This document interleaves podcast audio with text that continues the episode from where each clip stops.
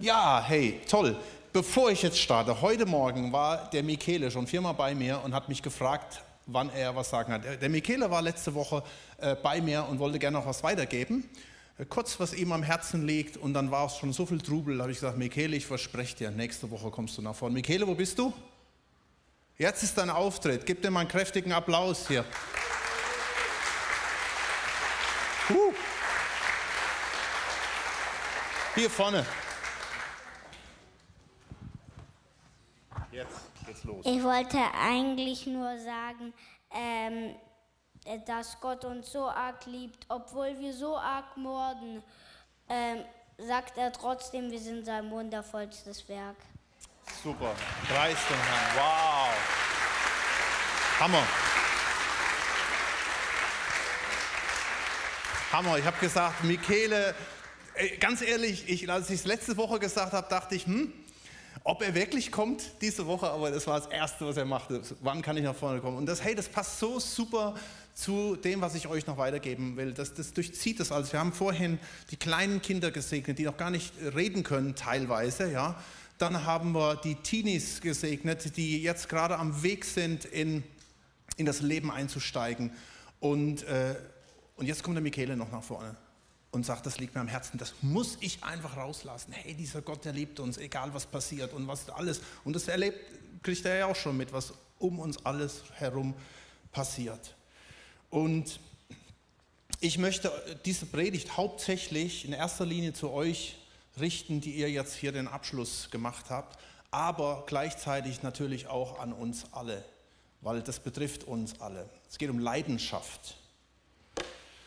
Wenn ich junge Menschen sehe, dann sehe ich Leidenschaft und ihr steigt jetzt richtig ins Leben ein. Es gab vor kurzem eine Sinus-Umfrage, also während Corona, ähm, äh, welche Werte wichtig sind bei ähm, Teenagern und Jugendlichen und dann haben sie so ein Werteuniversum erstellt, äh, also während der Corona-Zeit und in diesem Einfluss, das sind alles so Dinge, kann man relativ schlecht erkennen. Das, was raussticht, ist Toleranz und Selbstbestimmung, Leistung, Freunde, Familie. seht, das ist so ein bisschen aufgeteilt in verschiedene, in den Spannungsbereich, in Veränderungsbereich, Harmoniebereich und Festhalten, was man gerne festhält. Und äh, da gibt es alle möglichen Dinge, die Nachhaltigkeit natürlich, ja, hey, Friday for Future und so weiter und ähm, trotzdem auch eine religiöse äh, Moral, die doch da ist, Geldkonsum und so, Performing und was da alles dazugehört. Und mit all diesen Dingen werden junge Menschen konfrontiert.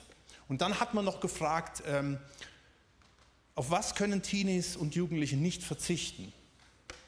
Und dann kamen so Dinge wie Freunde, Familie, Hobbys, Essen, Musik, Sport, Smartphone, Internet, Mädchen und was seltener genannt wurde, kann man auch nicht so gut lesen, interessanterweise Beruf, Bildung, Haustier und Liebe. Ja? Okay, das war so das, was man in der Umfrage herausgefunden hat. Also da haben sich ganz viele schlaue Menschen Gedanken zugemacht. Was fehlt da noch? Jesus, Jesus die Kirche. Ja, dachte ich, komm, ich verfälsche mal ein bisschen die äh, Statistik hier. Genau. Amen. Dinge, auf die ich nicht verzichten kann, oder? Ist doch so, oder? Amen. Das war jetzt aber kein Teenager, der da hinten gerufen hat. So, genau, ja. Aber ganz ehrlich, ist es wirklich so? Ist es wirklich so? Ich hoffe, es ist so. Hey, ich hoffe, euch blutet das Herz, dass jetzt der biblische Unterricht aufhört. Oder? Wollen wir noch ein Jahr dranhängen? Ja? Gut. Nein, aber es, ist, ja, es tut euch vielleicht schon ein bisschen leid. Aber ich hoffe auch, euch blutet das Herz daran zu denken, dass das jetzt ein Abschluss wäre. Es gibt ja so, äh, manchmal kamen Kids, die einen Konformantenunterricht machen und die haben oft so ein Buch dabei. Mich hat das immer so ein bisschen erinnert an unser, unser, unser äh, ähm, Schießbuch da im Militär. Du musst immer abhaken, was du für Dinger gemacht hast. Ja? Und wenn das Buch dann voll war, dann war vorbei. dann kannst du gehen. Und es ist manchmal so, das ist wie so ein Abschluss. Auch soll kein Abschluss sein, es soll ein Startschuss sein für was Neues. Für was Neues, was starten kann, was passieren kann. Ich meine, heute ist die Hütte voll, oder? Endlich ist Corona vorbei, die Kirchen sind wieder knallevoll. Ist das so? Kommen wir nächste Woche. Dass wir jetzt so voll haben, ey, das haben wir euch hier den kleinen Kids zu verdanken und den Teenagern, sind viele Familien da. Und vielleicht ist der ein oder andere das allererste Mal seit zwei Jahren nochmal in, in, in einer Kirche, in sowas wie einer Kirche, oder? Leider ist es oft gar nicht so. Wir hatten letzte Woche eine Kundgebung in der Stadt gehabt. Ähm, da wollten wir einfach auf die Straße gehen, tausende Christen auf die Straße durch Stuttgart. War alles bereitet, Bühne stand da und Polizei, die waren mit ihrer Motorradstaffel da, die haben sich schon gefreut, uns zu begleiten durch die Stadt, ja, die Straßen abgesperrt. Hey, es waren 100 Leute da. 100 Leute. Es war trotzdem, die 100 Leute, die haben also, äh, die haben also gewirkt wie 1000.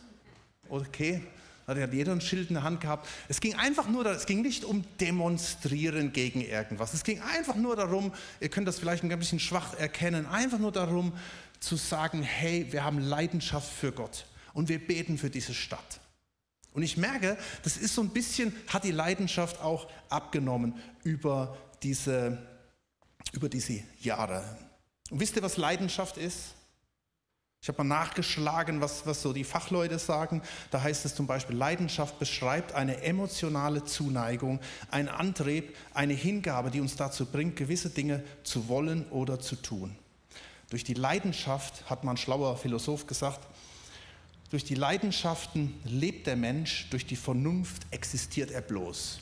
Durch die Leidenschaft lebt der Mensch, durch die Vernunft existiert er bloß. Also etwas muss in dir brennen.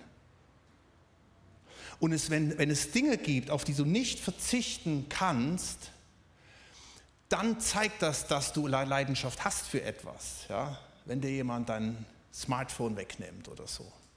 Oh, es fällt mir. Nun, äh, ich gebe euch nochmal hier diese, diese Folie von der Leidenschaft Dinge, auf die ich nicht verzichten könnte. Ja, ich habe sie mal ein bisschen angepasst da nochmal.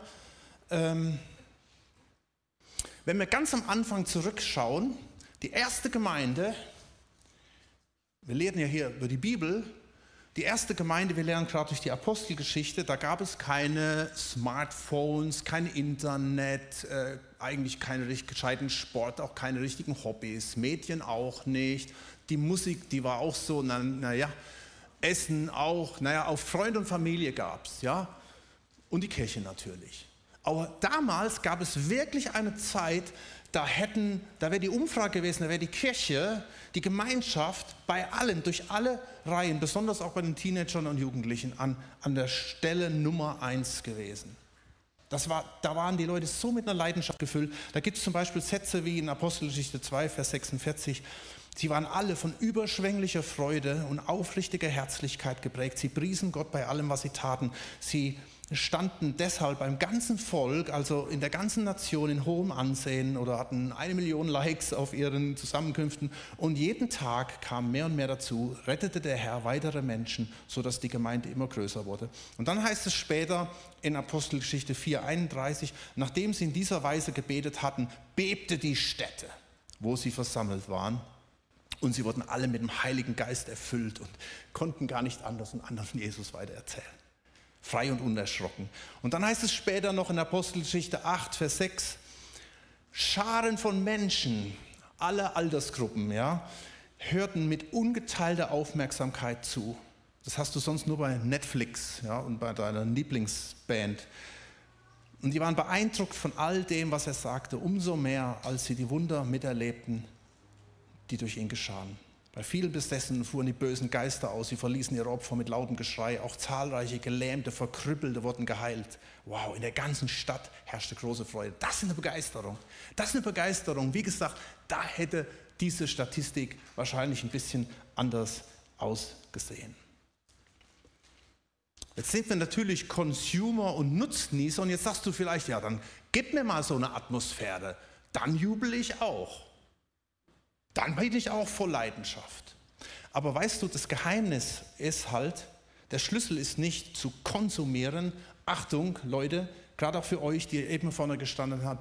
Der Schlüssel ist nicht zu konsumieren, sondern zu kreieren. Ihr seid nicht geschaffen, um zu konsumieren. Ihr seid nicht geschaffen, einfach zu schlucken, einfach alles zu fressen, was, was die Welt euch gibt. Ihr seid geschaffen, um zu kreieren, um zu schaffen. Michele zum Beispiel. Ja? Einfach sagen, hey, ich habe was weiterzugeben. Jesus sagt an einer anderen Stelle, und ihr Lieben, wir haben ja heute die Segnung auch gehabt, wenn ihr nicht werdet wie die Kinder, könnt ihr nicht in mein Reich kommen. Warum? Weil Kinder so simpel sind, so einfach.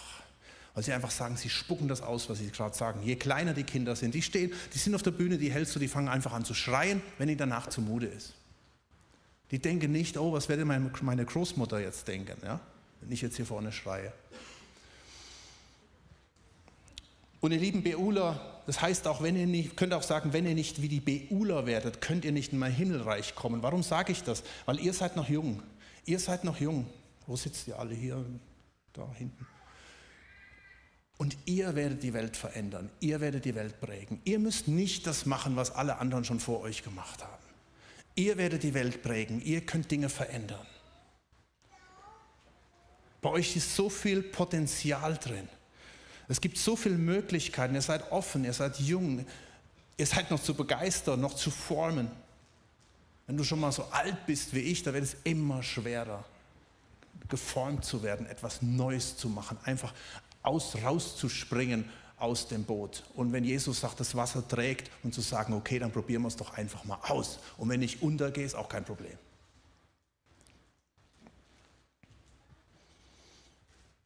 Als ich meinen BU-Abschluss hatte, das ist schon ein paar Jährchen zurück, und ähm, da hatten wir noch so eine Freizeit gehabt. Und da kann ich mich an einen Satz erinnern, den hat der Leiter damals gesagt. Er hat mir damals gesagt, ihr seid das Salz in der Suppe. Er sagt, vergiss die anderen um dich rum. Ihr seid das Salz in der Suppe. Der Satz ist mir irgendwie hängen geblieben. Und wisst ihr, da war einer, der hat an mich geglaubt, ein Stück weit, oder an uns geglaubt, weil er wusste, da liegt so viel Potenzial. Ihr seid das Salz in der Suppe. Ihr könnt Dinge verändern und Dinge bewegen und Dinge machen. Ähm, wie das mit der Leidenschaft greift, möchte ich euch erzählen anhand von einer Geschichte, äh, eine Geschichte, die Ronja mir erzählt hat. Und ich sage euch gleich, wie ich, äh, wie ich gerade auf die komme und warum ich das jetzt äh, euch erzähle. Ähm, ich habe Ronja vor ein paar Tagen gefragt, ob ich ihre Geschichte hier und heute erzählen darf, und sie hat mir das erlaubt, mit Namen. Ja? Äh, danke, Ronja. Die ist übrigens jetzt nicht hier. Die hat nämlich einen ganz wichtigen Grund, warum sie heute nicht hier ist.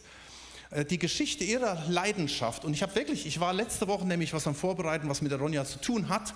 Und während ich am Vorbereiten war, dachte ich hier an euch, Teenies, und ich dachte an den Morgen hier. Und zwar ist sie christlich aufgewachsen. Ihre Geschichte beginnt nämlich im biblischen Unterricht, im Abschluss. Sie ist christlich aufgewachsen, ganz normal, vielleicht auch etwas langweilig, ja, das kennt man ja. Und dann nach dem Ende des biblischen Unterrichts, wirklich genau danach, während für manche Teenies vielleicht schon die Reise zu Ende ist, wo die Reise mit Gott auch aufhört, begann ihre Reise der Leidenschaft mit Gott. Nämlich es begann damit, dass sie in ein tiefes Loch gefallen ist. Also sie erzählt, es gab Zoff in der Gemeinde und darum gab es dann auch keine Teenie-Gruppe mehr. Sie sind irgendwie auseinandergegangen. Ähm, ihr habt, hey, ihr habt U-Base, ihr habt christliche Schulen und christliche Freunde. Ey, das ist ja mega, was ihr für sozialen Kreis um euch herum habt. Die, die Ronja hatte nichts gehabt. Was da noch dazu kam, das lese ich mal vor. Denn da ging es richtig bergab. Da heißt es, ich wurde sehr krank als Teenie und habe Gott nicht mehr verstanden. Ich bin wieder in eine andere Kirche gegangen, habe mich sogar taufen lassen, obwohl ich das mit Jesus noch gar nicht so ganz im Herzen verstanden hatte, was Jesus da ganz genau für mich getan hat. Und dann 2017, ist noch gar nicht so lange her, gab es dann eine schlimme Trennung in meinem Leben. Und wisst ihr, was dann in der Regel bei den meisten passiert? Du schmeißt hin, du suchst dir eine andere Leidenschaft das mit dem Leben mit Gott, du bist enttäuscht von Gott, wäre auch nicht zu verdenken gewesen, oder? Aber genau hier, und das finde ich so interessant an ihrer Geschichte, setzte ihre Leidenschaft an. Also eben nicht, weil es so, Entschuldigung, weil es so geil war, das Leben, sondern weil es so kacke lief. Darf ich jetzt mal sagen, die Ausdrücke, oder? darum hat sie Gott gesucht. Sie erzählt Folgendes.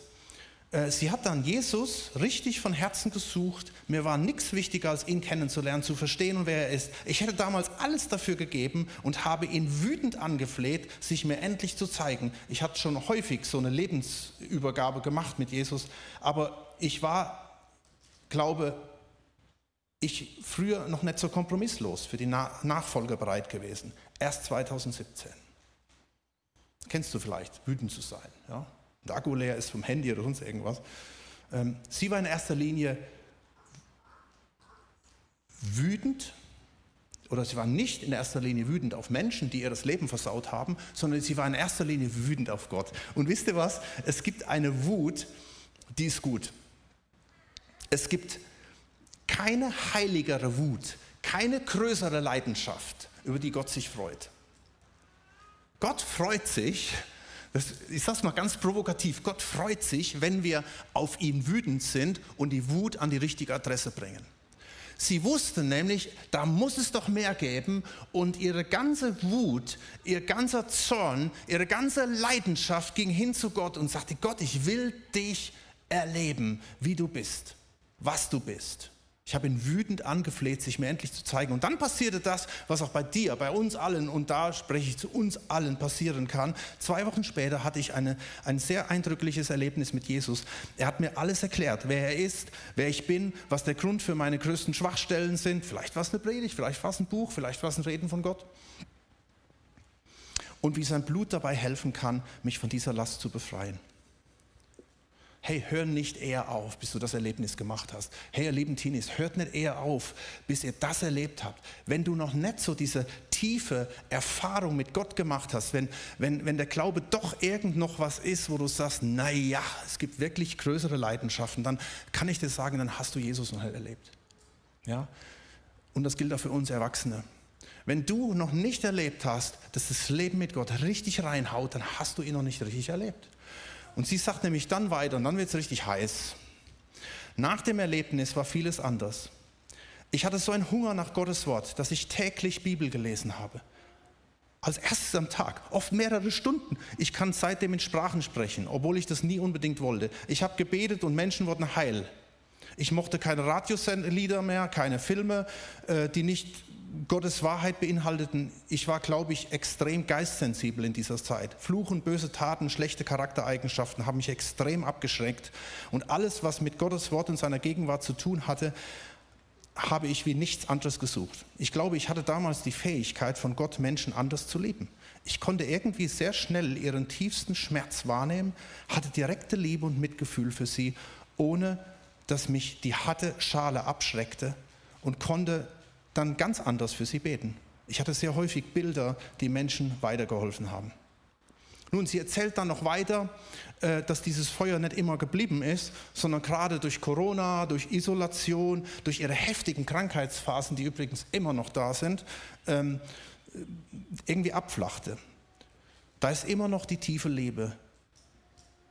Ja, und da sagt sie, dennoch ist da immer noch diese tiefe Liebe, nicht zerstaunt und berührt mich so, wie er es tut.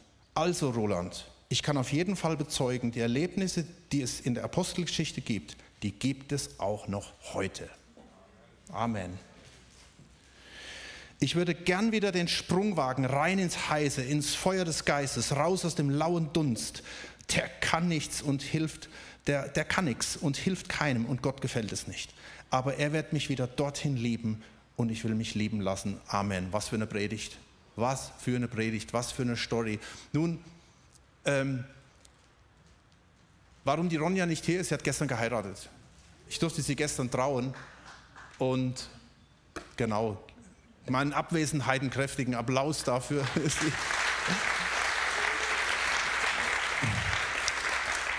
ich konnte das natürlich nicht alles äh, gestern in die Trauung reinpacken, könnt ihr euch vorstellen. Und deswegen habe ich gedacht, oh, was für ein Zeugnis, was für ein Zeugnis, was für eine Predigt. Was für eine Predigt. Ich muss doch hier nicht über Leidenschaft predigen, wenn das schon eine Predigt in sich ist.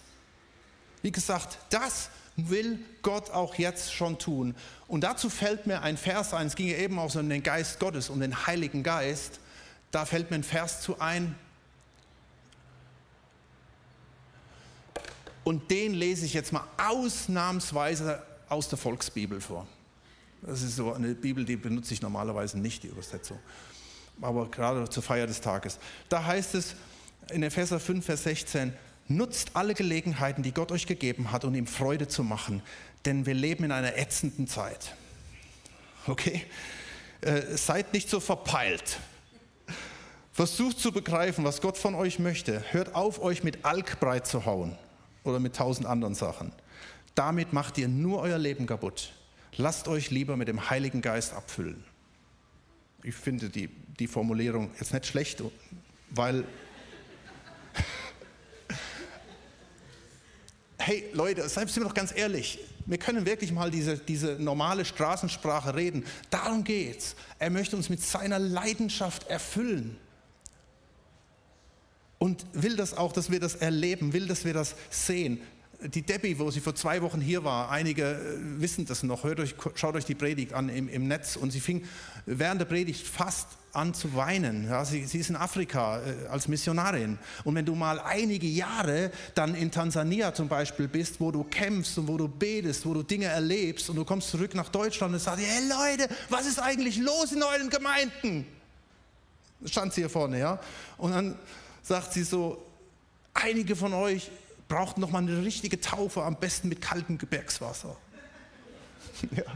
Und sie sprudelt es so raus, weil, weil sie sagt, ich habe ihre Familie gestern auch getroffen, die waren auch in dieser Kirche, ähm, weil die sind auch alle in Tansania und sind jetzt auf Heimataufenthalt und sie sagen, hey, Gott möchte das nochmal neu bewegen und sie beten in Tansania für uns hier in Deutschland, damit wir noch mal uns richtig, damit es uns nochmal richtig durchzieht. Und sie haben gesagt, wisst ihr, das ist alles schwer, ja, mit Corona, mit, mit dieser Situation, mit, mit dem Krieg, mit der wirtschaftlichen Not, mit den Gaspreisen, mit dem, was noch alles auf uns zukommt. Er sagte, aber weißt du was, wenn euch das in Deutschland wieder nah an das Herz Jesu bringt, wenn das eine neue Leidenschaft auslöst, dann ist alles gut. Er sagte, weißt du, was wir zu kämpfen haben in Tansania? Wir haben mit dem Islam, mit dem extremen Islam zu tun. Wir müssen fürchten, dass wir nachts einen Kopf kürzer gemacht werden. Und wir gehen auf die Knie, wir suchen Gott und wir leben seine Gegenwart. Und das ist genau das, was er möchte mit unserem Leben und mit eurem Leben hier, liebe Teenies, und auch mit unserem Leben, die wir schon ziemlich lange unterwegs sind. Schon ziemlich alt, schon ziemlich unbeweglich. Er will, dass neue Leidenschaft entsteht. Eigentlich hätte ich noch so viel zu sagen, sage ich dann mal an der Stelle. Ähm, aber ich möchte eigentlich schließen mit, ähm, ich schließe einfach hier. Ähm, mit dem, mit dem Vers aus Hohelied Kapitel 8. Hohelied, liest das Hohelied mal. Das ist so ein bisschen ein erotisches Buch. Das dürfen Juden gar nicht lesen, bevor sie nicht erwachsen sind. Also hier von wegen Teenies, biblischer Unterricht, das wird dann nicht gelesen. Ja? Und du fragst dich, was soll das Buch in der Bibel? Dieses Buch ist eine Allegorie auf die Liebe, die Gott zu uns hat und die Leidenschaft, nach der er sich sehnt, die Leidenschaft, nach der er sich nach dir sehnt, ob du 90 bist oder 9 oder 19 oder 14, 15, wie hier die Teenies. Und da heißt es im Hohelied 8, Vers 6, lege mich wie ein Siegel auf dein Herz.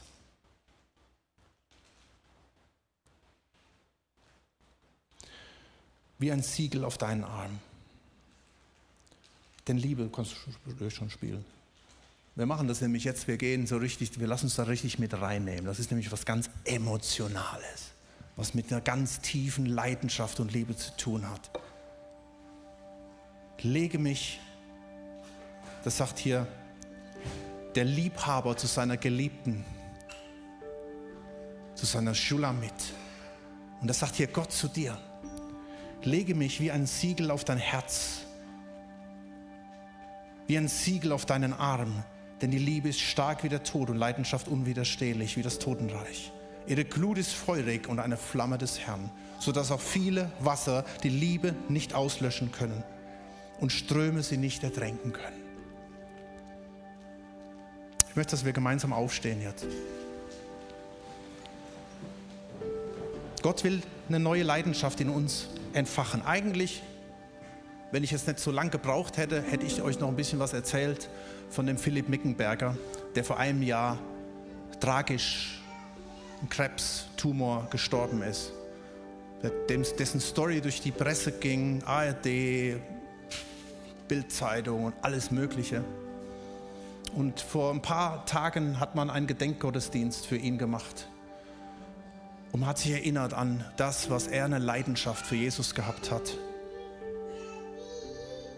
Und auf dieser Abschlussfeier sagte der Moderator von diesem Gottesdienst, der überall hin übertragen wurde, ein Grund, warum wir das hier organisiert haben, dass wir uns wünschen, dass auch ihr, alle, die hier seid und alle, die das jetzt anschauen, diese Kraft und die persönliche Transformation entdecken. An einem Ort, wo man den eigentlich gar nicht vermuten wird. Und wir haben gesehen, gesagt, dieser 23 Philipp Mickenberger, 23 Jahre, der ist gestorben, der ist bekannter als mancher Philosoph in Deutschland, weil er eine Leidenschaft hatte für Jesus. Und dann zitiert er am Ende dieses Gottesdienstes, sagt er, hey Leute, Jesus spricht zu dir, Johannes 11, Vers 25, ich bin die Auferstehung, das Leben. Wer an mich glaubt, wird leben, auch wenn er stirbt. Da beginnt die Leidenschaft. Und ich möchte jetzt für uns alle beten. Und wenn du das noch nie erlebt hast, du kannst Jesus in dein Leben einladen. Er ist ins Kreuz gegangen. Größere Liebe hat niemand als die, dass es ein Leben für seine Freunde gibt. Er hat sein Leben gegeben, um unsere Sünde wegzunehmen, unsere Schuld. Das, was Ronja erlebt hat, dass da richtig was passiert in deinem Leben. Und wenn du lau geworden bist durch die letzten Jahre, dass du zurückkommst zu Jesus, dass du Buße tust und sagst, Jesus, ich will mit dir unterwegs sein. Oder Teenager vielleicht auch, wenn du erkennst, Mensch, ich will mit diesem Jesus leben